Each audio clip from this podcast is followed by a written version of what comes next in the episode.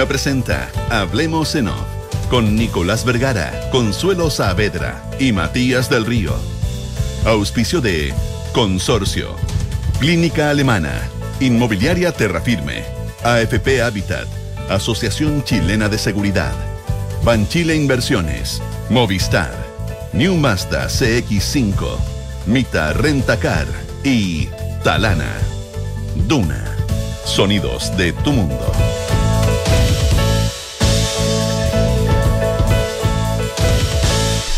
Muy buenos días, son las 8 de la mañana con 4 minutos, es viernes, es 19 de noviembre y... Eh, se fue la bolita. ¿Ah? Se fue la bolita. Se fue la bolita. Consuelo Saavedra, Matías del Río, ¿cómo están? Buenos días. Consuelo Nicolás, muy buenos días, ¿cómo están?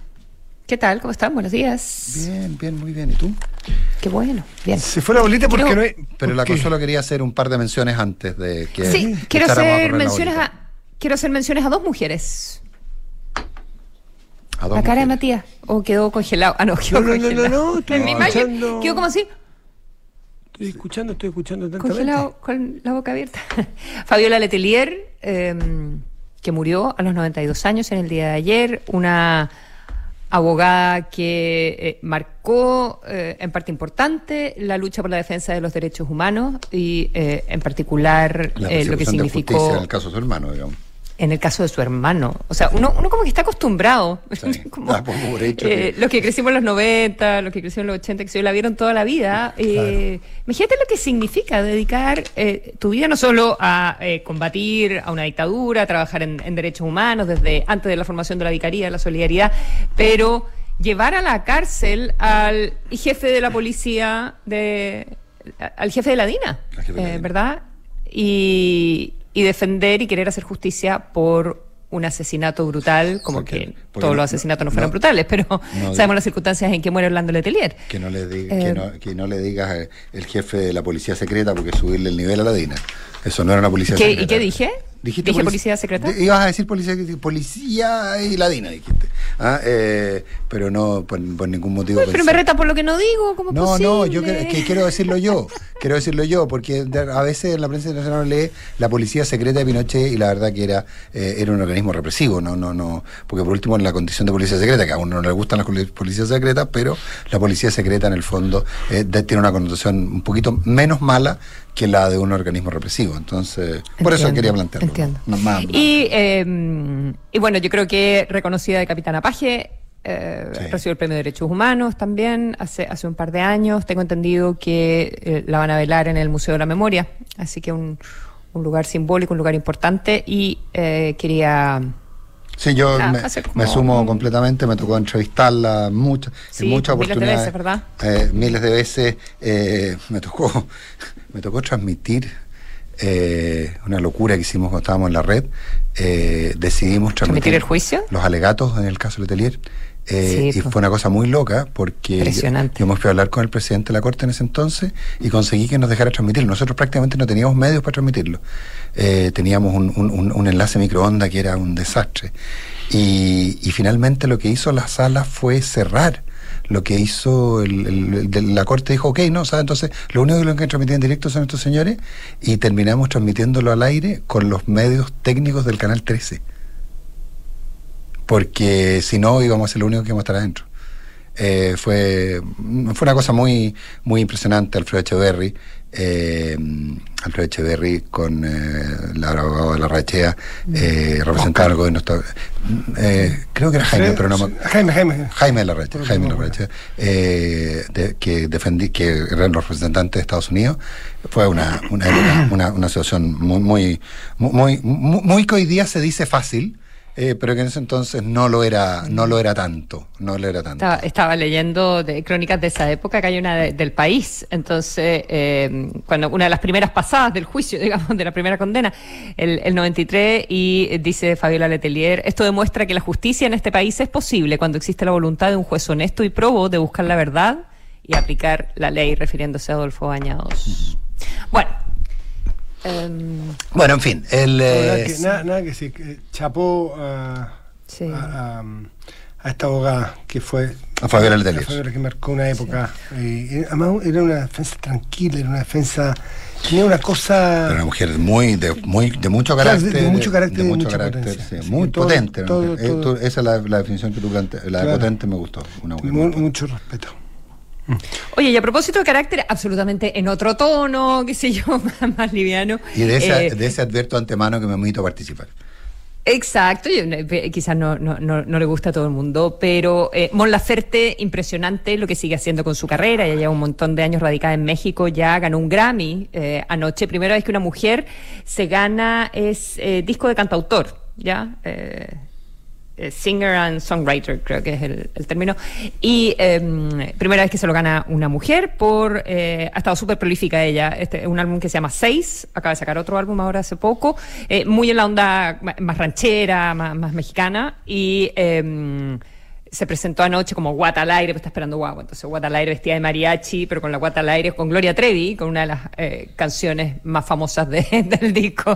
Era bien impresionante verlas a las dos en el, en el escenario. Um, así que sigue acumulando éxitos en, en, su carrera. Creo que es el cuarto Grammy eh, que, que, se gana, eh, pero en una categoría, en una categoría muy importante. Partido así como mejor artista alternativa años atrás y ahora ya está en, en el centro, ¿verdad?, de la música popular latinoamericana. Bien por ella. Empezó a grabar en inglés. Hay que ver cómo le va. Su último disco ya tiene por primera vez canciones en, en inglés. Ayer venía un artículo larguísimo en el New York Times sobre ella. Una foto enorme, qué sé yo, contaba de su trayectoria, alabándola muchísimo el, crítico musical del New York Times. Así que, ¿qué irá a pasar cuando haga este crossover? Ah? Paso. No, yo no paso. Yo creo que es una artista tremenda proyección y un orgullo y, y, y forjada a a, ¿cómo se llama? A pulso, a pulso con talento, así con talento, ese talento como puro. Eh, me parece muy buena su música además. Oye, yo quería, no, no, no tiene nada que ver, pero también en esta, en estos breves, eh, se conoció hace un par de días, ¿se acuerdan ustedes el vikingo?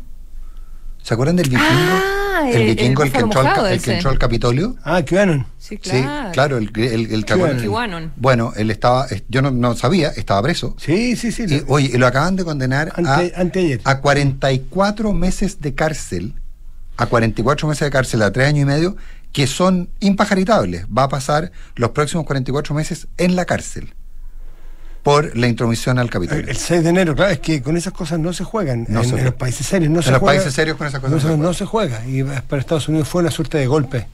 Un intento de golpe. Y de un intento de golpe, sin duda. Y desestabilizar el desestabilizar la, la, la, democracia norteamericana. Así que, no, es un, es un, un líder de una, suerte de secta muy fanática, muy peligrosa, que, que, que se vulnera la ley, hay que dar muy duro con, con, con las armas que entrega el Estado de Derecho. Y así fue. 8 de la mañana con 11 minutos.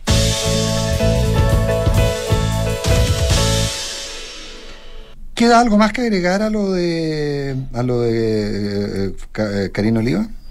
Más mujeres. Chuta, más mujeres. yo creo que sí queda. Yo creo, que tiene que yo creo que sí queda en lo político, en lo. es muy curioso las entrevistas variadas, varias, varias que dio ayer Karina Oliva. Ella misma, eh, un abogado diría, aunque parece que no están así, hay que probarlo, que confesión de parte relevo prueba. Totalmente. Eh, entiendo que eso no es más que un dicho, porque igual no se trata con que una persona diga algo para que inmediatamente no se investigue, ¿no es cierto? Eh, no, lo único, el único delito que no se prueba por aquí está carrilero, o sea, es lo que yo me acuerdo que sé, puede que haya cambiado, pero no, el homicidio. El homicidio es el único que la, no basta la, que la sola confesión no basta. Ya. Creo que en los demás delitos basta la confesión. ¿A qué me refiero como confesión? Y no lo hizo como confesión, lo hizo como intento de defensa. Como descargo. Claro, pero abre, abre dos frentes súper importantes que han estado además muy en el candelero los últimos años en los temas referidos a la financiamiento de la política. El primero de ellos es uno que está explícitamente fuera de la ley, que es financiar con recursos públicos campaña más allá del periodo que establece la ley, que establece el servicio electoral. Hay tres meses del momento que se inscriben las campañas donde tú puedes utilizar recursos públicos. Ella explícitamente contó como una forma de diluir los, los, montos, diciendo, no, ah, no, no son no son 5 millones de pesos mensuales porque ustedes lo dividen por tres meses. La campaña empezó antes, se divide por seis meses, por lo tanto son 2,5 millones. Eran lo que quiso Eran 3,3 en todo caso, las matemáticas me le fallaron. No, es que, es que, es que distintos montos, hay 8, hay 6, hay 4. entonces, entonces, en un intento de minimizar la responsabilidad, ella entra en un problema que va a tener que explicar muy bien por qué empezó a financiar desde antes su campaña con plata pública. Malversación de caudales públicos. Uno.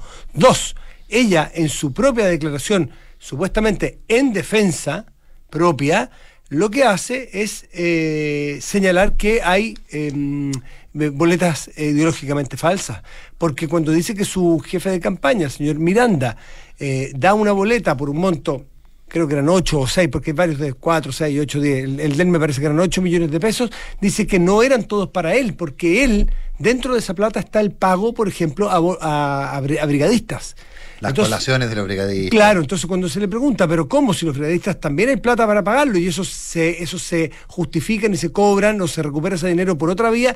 No, lo que pasa es que era antes y era, por ejemplo, los almuerzos, eh, o sea, da a entender que el señor Miranda pesca una cantidad de gastos que tuvo que hacer por una campaña, fuera de, además, fuera de plazo, insisto, eh, y los mete como un honorario los honorarios son honorarios. Eso es ideológicamente falso. Usted prestó este, este servicio que dice que prestó y por el cual está cobrando, por el cual con caudales públicos de los impuestos de todos los chilenos le devolvemos la plata.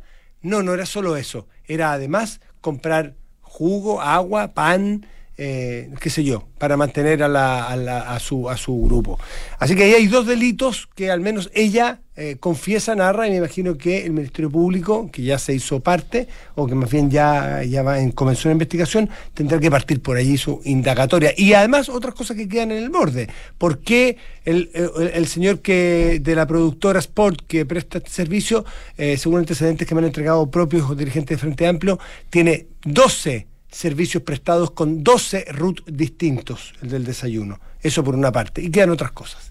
Mm, sí, lo del, lo del desayuno a mí, me, a mí me impresiona, porque antes de la pandemia, un uh, brunch en el Ritz Carlton costaba, eh, costaba 35 mil pesos.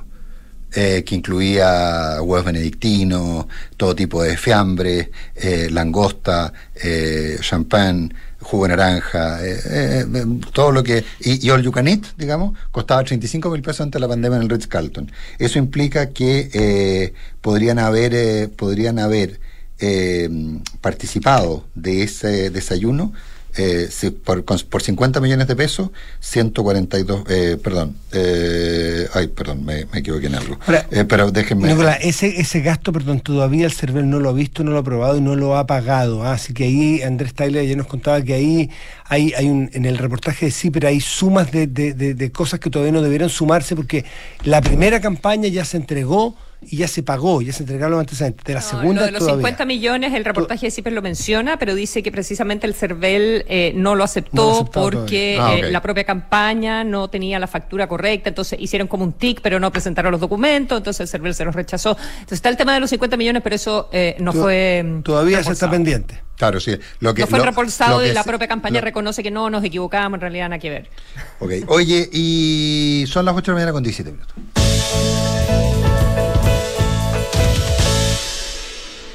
Y está con nosotros Carlos Peña, ante todo amigo de la casa, rector de la Universidad Diego Portales, columnista, eh, ya no solo en medios locales, eh, se publicó esta semana una columna en el El País eh, de España, y bueno, íbamos, nos faltaba en la pauta de hablar de los cierres de campaña, pero probablemente tal vez sea una buena forma, Carlos, de empezar la conversación, la comparación de estos, comillas, cierres de campaña. Buenos días, gracias por estar con nosotros. Hola Carlos, ¿cómo estás? Hola, buenos días. Eh, muy bien, muy buenos bien. Gracias por invitarme. Hola, buenos días. Eh, esta austeridad en los cierres de campaña, estas cosas llenas de... de, de, de, Había más profesores de Zumba que oradores políticos. Claro, y este, y este hecho además de que finalmente el gran lo que ocurrió el día del cierre de la campaña fue el destape de un escándalo eh, que quiera o no eh, eh, influye, independiente que hayan salido bien o mal, a una de las, a una de las, a la candidatura favorita. ¿Es una señal de los tiempos? ¿Cómo, como diría alguien bíblicamente? Sí, no, no, sí, es llamativo en verdad, ¿no? Pareciera que la política de masa, o más bien la acción política de masa, eh, que pensábamos había invadido la vida cívica chilena desde el 18 de octubre del 19 en adelante, está en retirada, ¿verdad? Tanto las dirigencias políticas como la ciudadanía parecen más bien renuentes a, o desconfiada en eh, incentivar o en llevar adelante actos de masa, como eran tradicionales, ¿verdad?, en Chile, para qué decir antes de la dictadura, pero incluso después de ella, actos epopélicos, épicos, llenos de entusiasmo, plenos de afectividad. Todo eso ha desaparecido. Eh, la política de masas, creo yo, está en retirada. Es probable que tenga que ver en eso el, ambiente convulso que hemos vivido el último tiempo, la presencia de las redes, una cierta timidez de los candidatos que saben que la convocatoria de masa no va a funcionar y entonces no quieren exponerse, ¿verdad?, a un fiasco.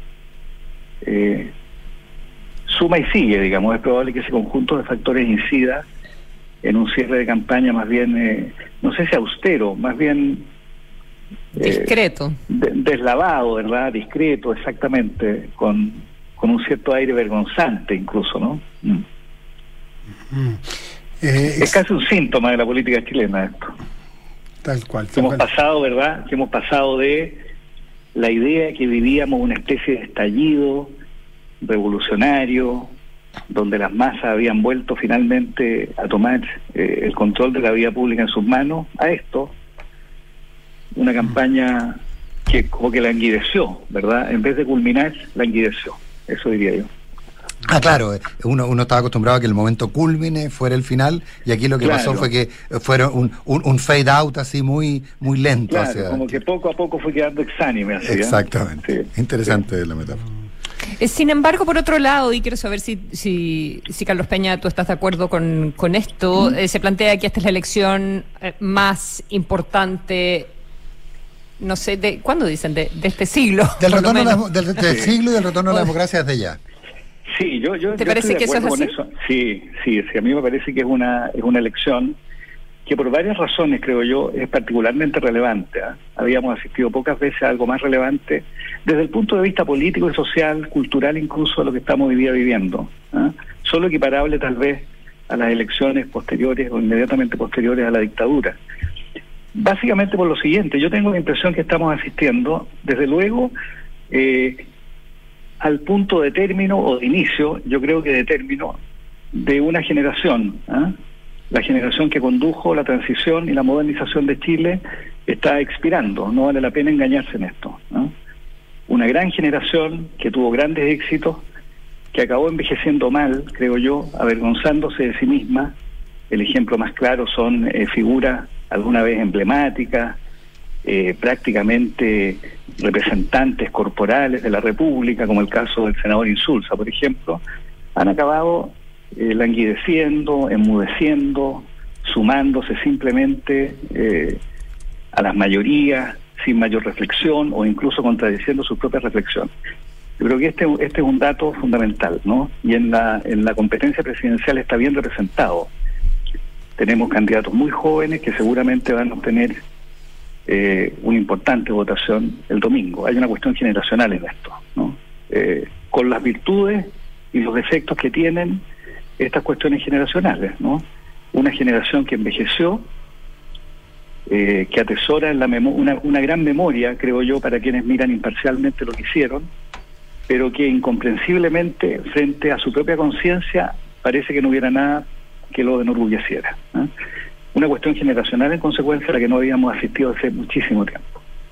Mm. Por otra parte, yo creo que pocas veces hemos asistido eh, a una elección donde los discursos sean tan iliberales como esta. ¿ah? No digo antiliberales, digo iliberales, o sea, eh, discursos, puntos de vista, concepciones del mundo, ideas del país que eh, son indiferentes a los tradicionales valores liberales. No digo el liberalismo, digo liberales, o sea, la idea de individualidad, de esfuerzo personal, de mérito, están siendo desplazados, incluso los discursos de la derecha, por puntos de vista más bien colectivos que acentúan el valor de la cohesión social, de la solidaridad, y que de alguna manera, con un discurso bien pensante, claro está, arriesgan el peligro, creo yo, de ahogar o inhibir la individualidad. ¿ah? A mí me parece que esto contradice, espero, espero, eh, creo no equivocarme, contradice una cierta cultura espontánea que subyace en la sociedad chilena, que en cambio es fuertemente individualista. Ya veremos qué pasa con eso. Y por último y en tercer lugar, es muy importante esta elección, creo, porque tiene un sabor plebiscitario inevitable, ¿verdad? Tiene el sabor de un plebiscito acerca de los últimos 30 años.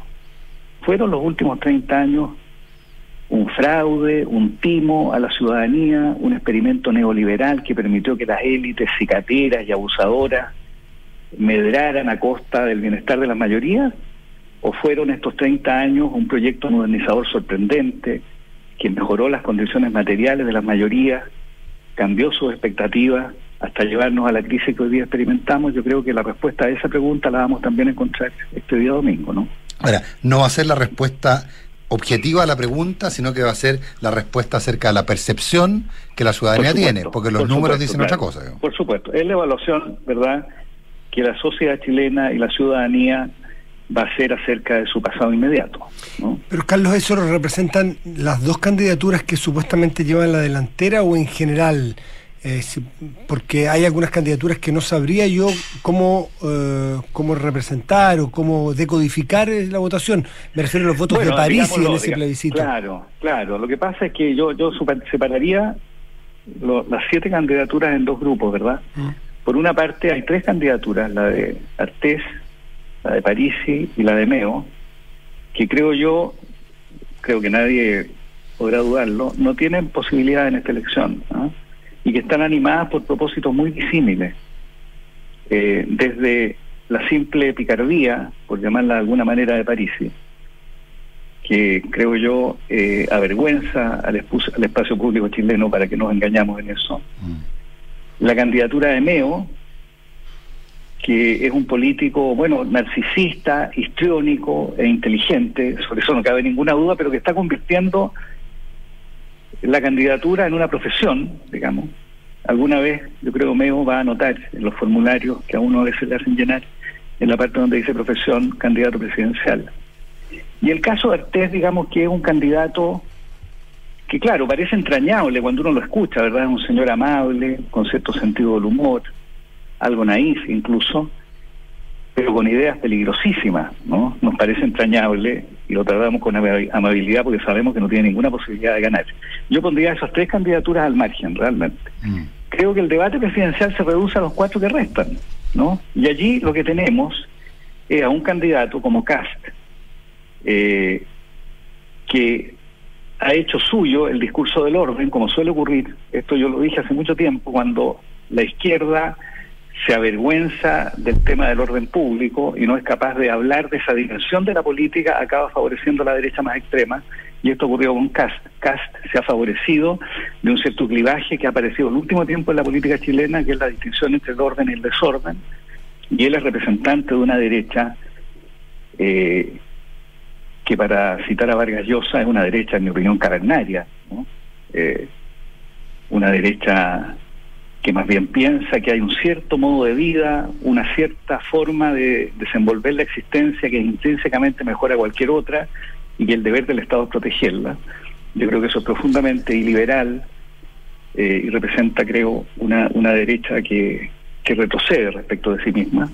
Pero que ha sido capaz de convocar a gente de no derecha también, ¿eh? Pues justamente por el clivaje orden-desorden. Sí, claro, es por eso, ¿verdad? Es por el miedo. El miedo, la incertidumbre son muy intolerables, intolerables digamos pero eso no lo hace una buena candidatura en mi opinión, ¿ah? mirada así desde el punto de vista puramente conceptual.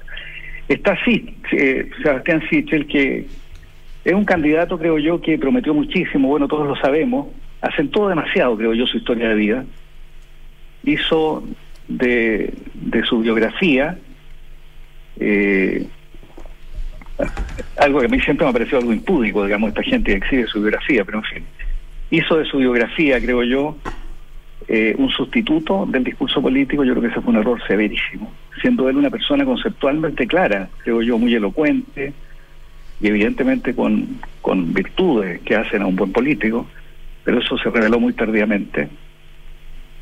Está Yanna Proboste, que, que creo yo es una política, ¿cómo decirlo?, en quien yo soy capaz de adivinar, puedo equivocarme, ¿eh? pero me arriesgo con la siguiente hipótesis. Yo creo que ella es una, persona, una política muy herida. Yo creo que la acusación constitucional ella la vivenció, la experimentó vitalmente como una traición de quienes ella sentía eran sus iguales o sus pares. Esto la hizo radicalizarse muchísimo, ha intentado ahora último reivindicar mm. la obra de la concertación, pero, pero claro está, creo yo que podría tal vez ser demasiado tarde, ¿no? Eh, y está Boric, que es bueno, es el símbolo de una generación, Boric, ¿no? Una generación, eh, como suele ocurrir con las nuevas generaciones, que tiene un horizonte vital radicalmente distinto al horizonte vital que tenemos los más viejos, llena de anhelos, de utopía, lo que es muy valioso, es muy atractivo sin ninguna duda, pero al mismo tiempo provisto de una cierta ingenuidad, ¿verdad?, frente al muro de la realidad, digamos. Pero ya veremos qué ocurre. Esa es, a eso estamos asistiendo este domingo, ¿no? Tú, tú, una vez me, recomendaste, a propósito de Boric, una vez me recomendaste, no sé si fue todo algo, un, libro de un francés que hablaba de la, de la inutilidad, de las cosas inútiles. Eh, y eh, me acuerdo que era muy interesante lo que planteaba porque hablaba de la, inutilidad de las grandes épicas que finalmente resultaban inútiles. Y a propósito de Boric, y ese es un proceso que yo creo que tú marginalmente al menos pudiste conocer, la gran épica de Gabriel Boric lo que lo, lleva al, al, estrellato político y lo coloca como uno como un, gran político en el último tiempo sin duda eh, no fue la, el haber firmado el, el, el, acuerdo por la paz y la nueva constitución sino que su épica que lo proyecta lo sube a los altares fue fundamentalmente la toma de la escuela de derecho y cuando uno ve lo que significó la toma de la escuela de derecho probablemente uno dice ¿Qué cambió después de la toma de la Escuela de Derecho de la Universidad de Chile? Eh, fuera de que amistades se rompieron para toda la vida eh, y que hubo situaciones bastante irreconciliables, pero fue como la épica de lo inútil. Eh, eso, es, eso en el fondo, ¿es ese el sustrato del, liderazgo de, de, Boric o tú lo ves distinto? No, no, yo creo que no. Yo creo que Boric representa una generación, así lo diría yo, que son los hijos de la modernización. Es decir, la generación más ilustrada de la historia de Chile, sin ninguna duda, la generación más autónoma por lo mismo, por lo mismo que es más ilustrada, la generación más autónoma, más dueña de sí misma, eh, con un horizonte vital inconmensurable, incomparable respecto, repito, del horizonte vital de los más viejos. Eh, y eso es lo que caracteriza a Boric, ¿no? Eh, la gracia de Boric es que conecta con la sensibilidad de esa nueva generación que tiene sombras y tiene luces, como ocurre con todos los seres humanos, eh, y es una generación, claro, eh, que tiene un cierto entusiasmo adolescente, un rasgo adolescente en general, ¿ah? es que de pronto descubren el pensamiento abstracto, los adolescentes, todos quienes tenemos hijos, hemos tenido hijos adolescentes, lo sabemos, descubren el pensamiento abstracto y creen ser los primeros en haberlo visto. Entonces creen ver cosas que nadie más nunca fue capaz siquiera de atisbar. Esto le pasa siempre a las nuevas generaciones. ¿eh? Nos pasó a nosotros también. Claro, por supuesto, en los inicios de las nuevas generaciones siempre está este ánimo como de descubridor, ¿verdad? Eh, se les iluminan los ojos con esta verdad que acaban recién de descubrir.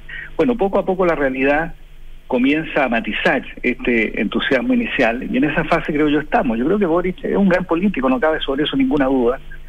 Eh, el líder de una generación conecta muy bien con la sensibilidad de esa generación, eh, pero es una generación, lo estamos viendo, eh, capaz de tantos vicios como los más viejos, ¿no? Pero, pero, eh. pero, Carlos, pero después de esto me callo, porque esa misma generación que lo entronizó y que lo y que hoy día lo vuelve a subir a los altares, es la que lo despreció profundamente por haber firmado el acuerdo del 15 de noviembre. sí. Claro, no todo. Yo una, parte Pero ese diagnóstico, pero ese diagnóstico, Nicolás, ¿de dónde surge? O sea, todos lo despreciaron, no, él siguió siendo un liderazgo relativamente importante, ¿verdad? Sí, claro. Lo que pasa es que es una generación... Fue desplazado su partido. lo que pasa es que esta es una generación, yo, yo he intentado describirla en algunos textos, eh, anómica, es decir, sin una orientación normativa compartida. Es una generación que se aferra fuertemente a su propia subjetividad, como la fuente última de validez de lo que pretende o de lo que quiere. Esto es lo que le está ocurriendo, ¿no? Y es lo que explica buena parte de sus desaciertos, de sus entusiasmos, de un cierto fanatismo, de una cierta convicción a ultranza que muestra en sus propias ideas. Pero eso le ocurre a la gente cuando se aferra nada más que a su subjetividad. Pero esto le ha pasado a esta generación, ¿no? Es una generación que vino a este mundo y que creció cuando todas las agencias socializadoras, aquellas donde uno eh, internaliza ciertas orientaciones normativas estaban en crisis. El barrio, la escuela, la familia, los sindicatos, los partidos, la iglesia. Es una generación que de alguna manera eh, encuentra como único norte, como único centro de orientación, para decirlo mejor, eh, a su propia subjetividad. Esto es lo que está ocurriendo. Carlos Peña, eh, mencionabas hace un rato que una de, las características de esta elección, mencionabas tres y una, era esta idea de mm, la generación de un discurso iliberal. Y tú decías que era que, que eh, anteponía lo colectivo frente a lo individual que había caracterizado a, los chilenos por, muchos años. Em, ¿Eso tú lo ves también en, Cast? Porque eh, yo, yo, pensaría que el discurso de, Cast es, eh, no, es muy, no es colectivo. Bueno, yo, yo, yo creo que sí, fíjate, porque pensémoslo. ¿ah? El discurso de Cast es un discurso que cuando uno le pregunta cómo cuál es la autocomprensión o la comprensión que él tiene de la sociedad chilena, es probable que él eh, eh, eh, la idea de que la sociedad chilena es una nación, es decir, una comunidad de sangre y de memoria, ¿ah? Y que el gran problema es que hoy día esto se está deteriorando como consecuencia de discursos más bien extremos o radicales. Por otra parte, él ensalza la familia, un cierto modelo de familia. Eh, él piensa que un cierto modo de vida, una cierta forma de vida, una cierta forma de ejercer la sexualidad es más normal, mejor o intrínsecamente más valiosa que otra. Todo esto finalmente acaba devaluando, me parece a mí, Consuelo, la autonomía, ¿no? La autonomía, porque finalmente lo que uno diría un valor típicamente liberal es la idea de que cada vida humana eh, discierne lo mejor para sí misma y que es bueno que las vidas humanas hagan eso, ¿verdad? Pero ese valor Pero liberal. Es raro, porque él se define, él se define como el candidato de la libertad, en contraposición a Boric, que sería el candidato del Estado, que todo lo engulle. Claro, pero él entiende por libertad, digámoslo así, una sociedad de familia que estimula y orienta una particular forma de vida y devalúa en consecuencia las elecciones individuales autónomas de las personas, ¿no?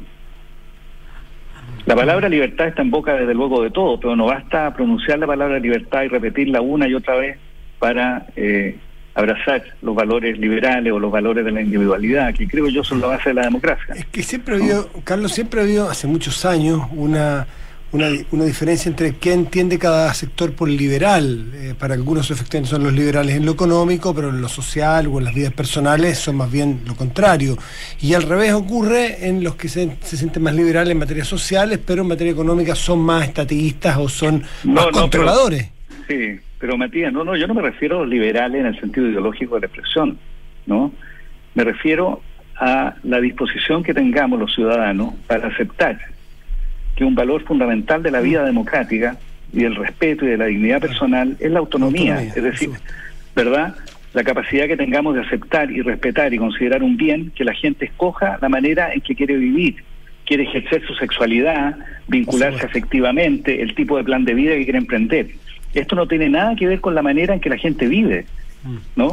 Una persona puede tener un matrimonio tridentino, tener 10 hijos, ¿verdad? criarlos con gran rigor y ser una persona, sin embargo, respetuosa de la autonomía de los demás. ¿Verdad? Ah, Respetar los valores de la autonomía no tiene que ver con la manera en que uno vive, sino con la forma en que aprecia la diversidad humana. Y yo creo que ese es un rasgo de la cultura cívica chilena, que desgraciadamente en esta elección presidencial y en los intelectuales que están detrás de esa elección presidencial no se ha valorado suficientemente. En cambio, lo que se ha hecho es subrayar la solidaridad, la cohesión social, el valor de lo colectivo, de las asambleas, todo esto creo yo daña ese valor no por razones ideológicas, ¿verdad? Sino porque yo creo que ese valor está a la base de lo que llamamos democracia, a la base de la libertad de expresión, a la base de la dignidad personal, ¿no? La idea del esfuerzo personal, de la responsabilidad individual, no son valores de la derecha, son valores claves de la democracia, ¿no? Uno en la universidad premia a los mejores estudiantes, a los que estudian más, porque uno cree que ese estudiante que hizo más esfuerzo lo merece. Bueno, este tipo de cosas tan elementales las estamos perdiendo, creo yo, como consecuencia de que este fervor por la justicia, por la igualdad, que está muy bien, digámoslo así, como consideración general, acabe apagando estos otros valores que son también importantes en la sociedad chilena y en la cultura cívica. Eso es lo que yo digo, ¿no? por último, Carlos Peña, ¿qué nos llevó a estas posiciones tan, no sé si reconciliables, porque el, tiempo lo dirá si se pueden reconciliar en algún punto, pero eh, ¿qué llevó a estos caminos de bifurcación? Escuchábamos de otras sociedades cercanas como, como la Argentina de la famosa grieta, leíamos, escuchábamos y, nos dolíamos de lo que pasaba en Argentina y, y, se nos entró el virus de alguna manera casi como el COVID, así como una variante, la variante grieta y la tenemos hoy día. ¿Cómo, ¿En qué momento llegamos a esta situación tan polarizada? Si es que la ves tan polarizada. sí, sí, sí. Yo, mire, yo creo que un rasgo propio de la sociedad humana es que dependen de la manera en que se describen a sí mismas.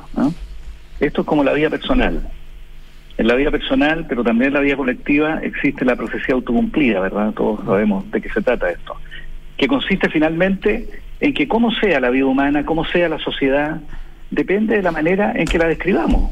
¿No? La sociedad no es un objeto aparte de las descripciones que respecto de ella formulamos. De alguna manera se configura o se va configurando por la manera en que la describimos o somos capaces de comprenderla. Y lo que ha ocurrido en Chile, eh, desde hace una década por lo menos, es que de pronto hemos empezado a comprendernos a nosotros mismos y a describir los fenómenos sociales que Chile estaba experimentando de la manera que hoy día se ha radicalizado. Hace 10 años eh, empezó a cundir un cierto simplismo intelectual en la sociedad chilena, recordémoslo, eh, aunque lo hemos olvidado, del que muchos han sido partícipes. Reducir todos los problemas sociales al lucro, por ejemplo. ¿no? Mm. Recuérdenlo. este era el gran pecado de la sociedad chilena. Frase fundacional de una generación. Y de fuimos, un claro, fuimos, claro, del que, del que muchos fueron partícipes y se acercaron a ello con aplauso y sin ningún espíritu crítico. Entonces fue cundiendo una descripción de la sociedad chilena como si la sociedad chilena fuera una sociedad profundamente herida, fracturada, al borde de un abismo que nos hizo enseguecernos respecto a los grandes logros que sin embargo los últimos 30 años se habían alcanzado. Y las sociedades no son inmunes, entiéndase, a la manera en que se las describe. Cuando una manera de describir la sociedad logra ser hegemónica, se expande por los medios de comunicación, empieza, por decirlo así, a persuadir a los intelectuales, a los cuadros universitarios, a los rectores universitarios, que empiezan simplemente a adherir acríticamente a esas descripciones, sin matizarlas, sin discutirlas, bueno, lo que ocurre es que la sociedad acaba haciendo eso que describíamos. Este, este es el problema, digamos, ¿no? Por eso la manera en que describimos la sociedad, la forma en que hablamos, los temas que nos interesan o no nos interesan, bueno, no son simplemente desvaríos intelectuales, no son porfía o neurosis, digamos, de académico. ¿ah? Tienen que ver con el centro de lo que somos. La manera en que nos describimos nos configura finalmente, ¿no? Esto lo sabemos, lo saben los padres. Dígale usted a un niño que es inteligente y es probable que se transforme en un niño inteligente. Ah, esto lo decía Freud, ¿no? Detrás de todo hombre inteligente hay una madre, decía Freud, que le dijo a ese niño cuán talentoso era. Bueno, generalice usted en la sociedad la idea que la sociedad es finalmente un conflicto entre un pueblo abusado y una élite egoísta y cicatera.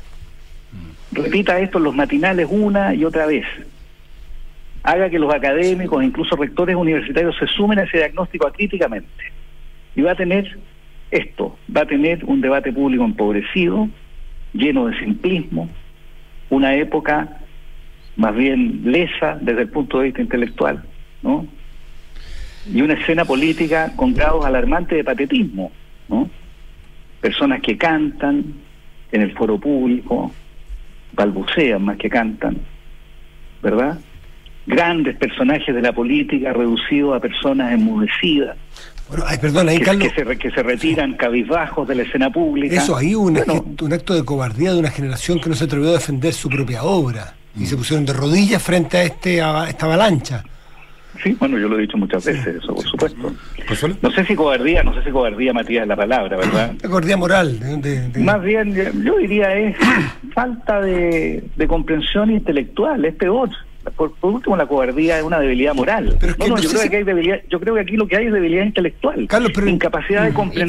Y, y, al final también, perdona, eh, cómo das paso a una siguiente generación. Eh, de qué manera haces la transición al, al poder en, una, en una generación que se quedó pegada, que, que, que no creó los espacios o que lo resolvió mal. Carlos, ¿sabes por qué te digo cobardía? No te digo incapacidad de comprender, porque en privado sí dicen un discurso distinto. Pues y en privado entienden de que están metiendo las patas. En público no se atreven a contradecir a los jóvenes. elemento Por eso digo que es cobardía y no falta de comprensión. Es, probable. Porque somos testigos de eso. yo, Nos habíamos comprometido a soltar a Carlos. Pero, perdón, pero déjame, lo que dice Consuelo yo creo que es extremadamente importante. yo creo que apunta, apunta a, un, a un aspecto que no hay que pasar por alto, que efectivamente lo que ha habido en Chile es una generación perdida. ¿no? Esta es una frase que se usó mucho en literatura, como sabemos, de Insolvente. Hay una generación perdida. La generación de gente como, ¿qué decirlo? Como, no, quiero ensalzar a los personajes que voy a nombrar, los cito como miembros de una generación. Hace 20 años atrás, 15 años atrás, uno habría pensado que la generación de relevo, ¿cuál era? Era Ricardo Lagos Bebe, Felipe Arboe, esa generación, ¿verdad? Esa mm. generación fue aplastada, eh, oscurecida, bloqueada por los más viejos. ¿ah? Y entonces hay una generación intermedia que, es una generación perdida, desgraciadamente, en la política chilena. Y esto es lo que produjo esta especie de, eh, que yo creo que Consuelo apunta a este, a este aspecto del asunto, lo insinúa, ¿verdad? A este, a este salto generacional tan abrupto entre una generación más bien vieja y una generación muy joven, digamos. Entonces, esta generación perdida creo yo, explica buena parte también de lo que está ocurriendo. Mm. Habrá que hacer ese análisis en algún momento. sí, pero esa generación perdida es mucho más amplia, está en el clero, en la, en el arte. Es, bueno, eh, eh, eh, es una generación perdida, que es la, por lo demás, lo digo con dolor, es la mía, es una generación completamente perdida. Claro, es como si la generación, Nicolás, que estaba tan vigente y que era tan joven y tan llena de ideas, ideales para el golpe militar del 73, ¿verdad? Sí. persistiera hubiera persistido durante 17 años, eh, se hubiera mantenido una especie de indignación y recuperada la democracia como que retomó su papel, ese guion que estaba inconcluso e incompleto, ¿verdad?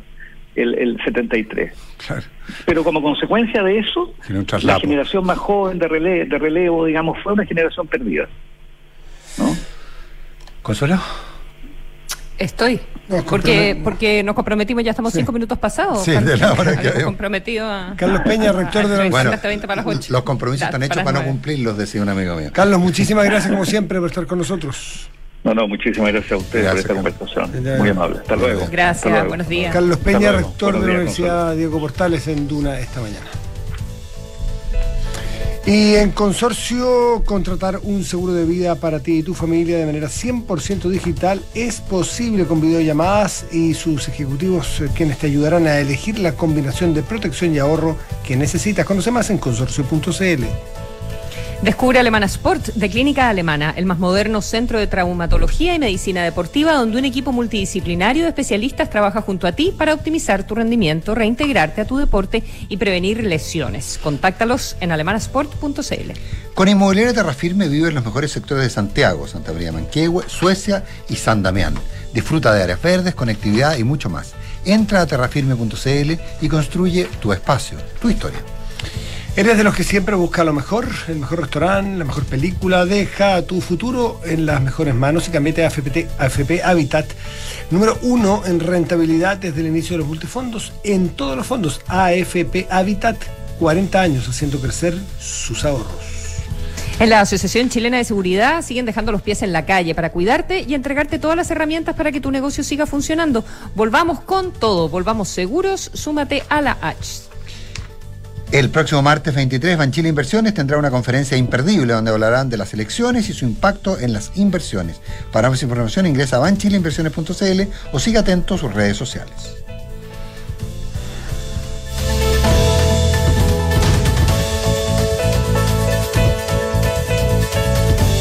Consorcio puedes proteger a tu familia y también ahorrar para lo que necesites. Nunca había pensado en contratar un seguro, pero cuando tienes familia las prioridades cambian. Por eso contraté el seguro de vida con ahorro consorcio, porque además de estar cubierto, puedo ahorrar para lo que quiera.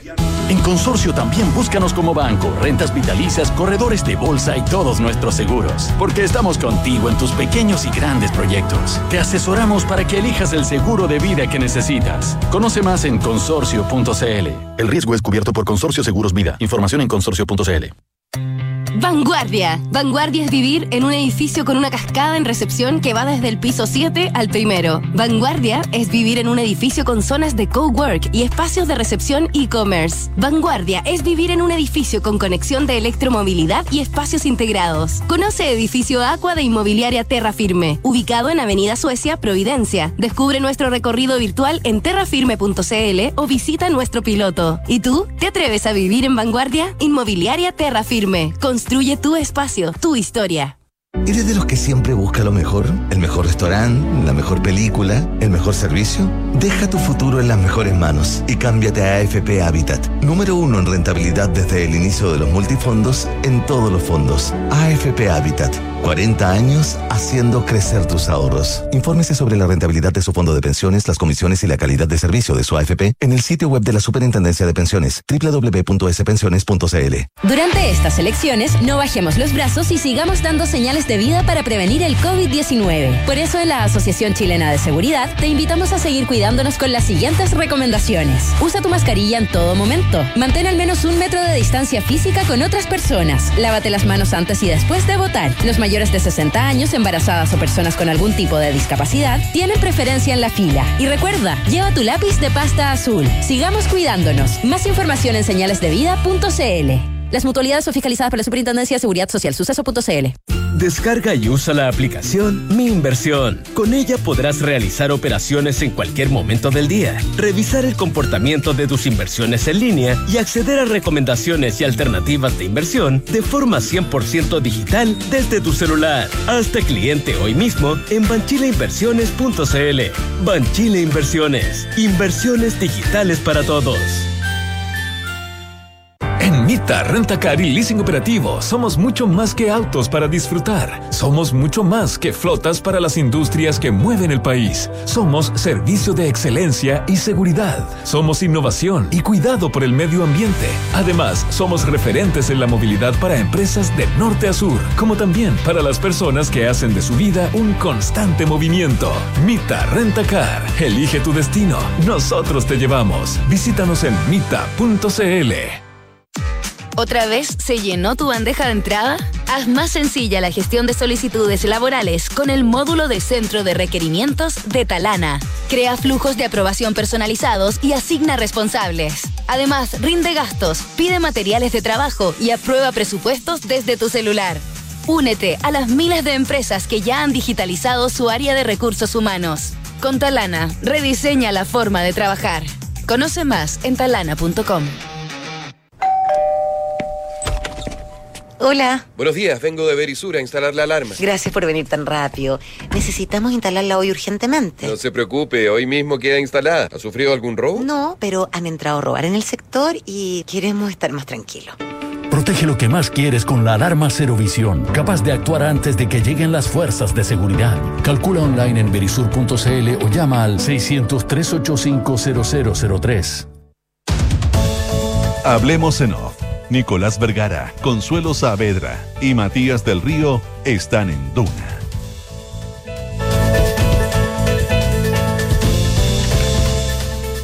Súmate a las más de 3.000 empresas que han digitalizado su área de recursos humanos con Talana, remuneraciones, control de asistencia, comunicaciones y más. Con Talana rediseña la forma de trabajar. Conoce más en talana.com. Cuando la filosofía japonesa y la obsesión por los detalles se juntan, provocan algo más que una simple emoción. Descubre otro nivel de clase con New Mazda CX5 One Class Above en Mazda.cl. Viaja cómodo, viaja seguro, viaja con Mista Rentacar y Leasing Operativo, porque sea donde sea que vayas, el servicio es el mismo. Cuenta con los beneficios únicos para ti y vive la mejor experiencia de arriendo con Mita.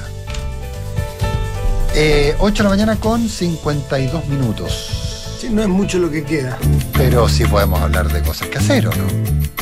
Sí. Para matar, porque, a ver, los que somos más adictos a este tema, necesitamos las próximas 48 eh, horas, o por lo menos hasta las 7 de la tarde del domingo, eh, matar el tiempo de alguna forma, digamos.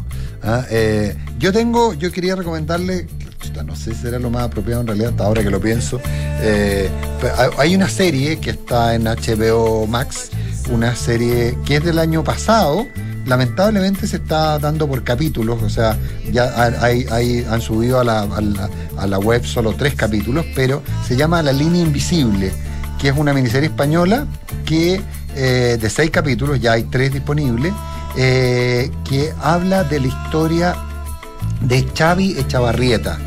Xavi Echavarrieta era un joven estudiante de informática en la Universidad de Bilbao, un tipo de una familia normal, con hermano muy activamente etarra, pero en la época, estamos hablando de, fines de los 50, principios de los 60, cuando todavía era, ETA era una, era una organización política muy vinculada a la iglesia, brutalmente vinculada a la iglesia católica vasca, eh, y cómo este joven, en el fondo, por seguir el ejemplo del hermano, se va convirtiendo en el que la, línea se llama la línea invisible. Ah. La línea invisible es, y esto no estoy haciendo spoiler porque lo dice en el primer minuto, en la primera línea eh, de una, especie de relator omnisciente que hay, eh, explica que la línea que se cruzó fue el primer etarra, el primer miembro de ETA que mató. Y eso ocurrió en el año 68. alguien me habló de esa serie y no la había escuchado, la voy a anotar. se eh, llama la línea Se llama La Línea Invisible. HBO. HBO.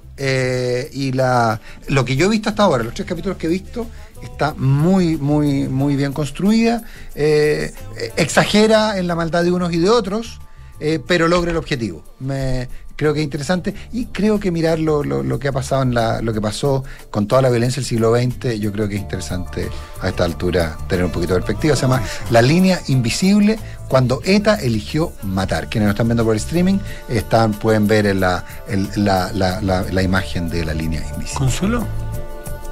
Sí, quería mm, eh, destacar un proyecto que ya, tiene, ya tiene un, rato, pero me lo topé por casualidad. Es de la Universidad de Santiago, de, la USACH, y eh, de hecho se dio por televisión. Eh, es un proyecto de la extensión de, la USACH y la dieron por ARTV.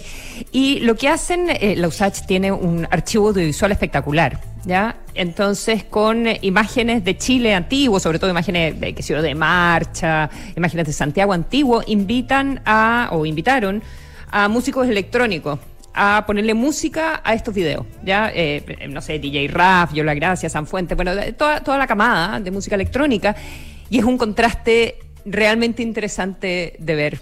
Eh, lo recomiendo si quieren, no sé, revisar algo, algo distinto. El, color sepia con el rock. El color sepia con el rock. No, no es rock, es electrónica. Perdón. TV.arca. Eh, claro, ah, perdón, claro. El sepia con el, la pues, electrónica, chuta. Es muy interesante, tv.arca en Instagram. tv.arca en Instagram. Mm. Sí, es el proyecto Arca, música y archivo. Yo quiero eh, recomendar algo del cual he podido leer y ya, ya lo puse en mi lista de preferidos, pero no lo he visto, pero creo que la sola presentación lo hace sugerente, interesante. Es este documental, o más bien serie, serie documental de Netflix, creo que son seis capítulos, que que mató a Malcolm X? Y, y por qué es interesante, porque esta semana supimos que dos de los tres, porque uno murió ya, eh, condenados eh, desde el año 66, este crimen fue el 65, eh, han, se ha determinado en la justicia norteamericana, gracias a este documental y a las, averiguaciones que hizo, que estas personas eran inocentes. Y, es muy interesante, bueno, personas de, de 83, 84 años que salen en libertad y, bueno, e, e, es muy revelador del tiempo en que se vivió, en que se hizo esta condena. Entre otras cosas, dicen los artículos que uno puede leer, eh, es que en ese momento sí se tuvo el conocimiento de la inocencia de estas personas. Eh, por ejemplo, había datos, investigaciones y, estudios de pericias del FBI, por ejemplo, que no se le entregaron de manera equitativa a todas las partes al momento del juicio. Por ejemplo, la defensa de los condenados no tuvieron estos antecedentes que demostraban la inocencia de sus defendidos y por lo tanto perdieron el juicio y se pasaron, qué sé yo, 45 o 50 años en la cárcel. Eh, así es que es interesante, yo no he visto cuáles son esos datos exactos y hasta qué punto se hizo un entramado para esconderle los datos eh, y es muy, es muy humana la historia y, sobre todo la trascendencia de Malcolm X como uno de los grandes, grandes eh, luchadores por los derechos civiles de Estados Unidos que murió asesinado en el 65. Y está en, Netflix. Está en Netflix, Y yo en la misma cuerda, y rápidamente, porque tenemos que irnos, eh, recomiendo una serie sobre la muerte de Olof Palme que se llama El asesino improbable. ¿Dónde está? En Netflix también. Chuta, que hay cosas. En Netflix. Y, muy, está muy bien construido también el ambiente de época, etcétera No, es que hay que de aquí, de aquí al domingo hay que, hay que matar hay que matar la ansiedad, ¿o no, Consuelo? Y YouTube siempre es. Lean el artículo del Economist sobre Chile. Ah. Ese también está interesante. Además, llama a votar en particular por unos candidatos. Sí, sí, sí. Llama a votar. Sí, sí. Dice, el Economist hace el endorsement. Bueno. ¿Y a quién endorsement? ¿A quién endorsa? Eh, a Yana Proboste y a Sichel y dice, en especial Proboste, ofrecería esperanzas de que Chile pueda salir de su peligrosa polarización. Los chilenos harían bien en votar por ellos eh, para que si Cast y Boric pasan a segunda vuelta, eh, los otros vengan con un caudal importante de votos. ¿Qué diría Yana Proboste si supiera que The Economist llama a votar por ella? Sí. 8 con 58, nos vamos. Nos vamos, ya viene Y YouTube siempre entrega un buen partido de la historia, un buen partido de fútbol de la historia, que hay tanto. Chao, gracias.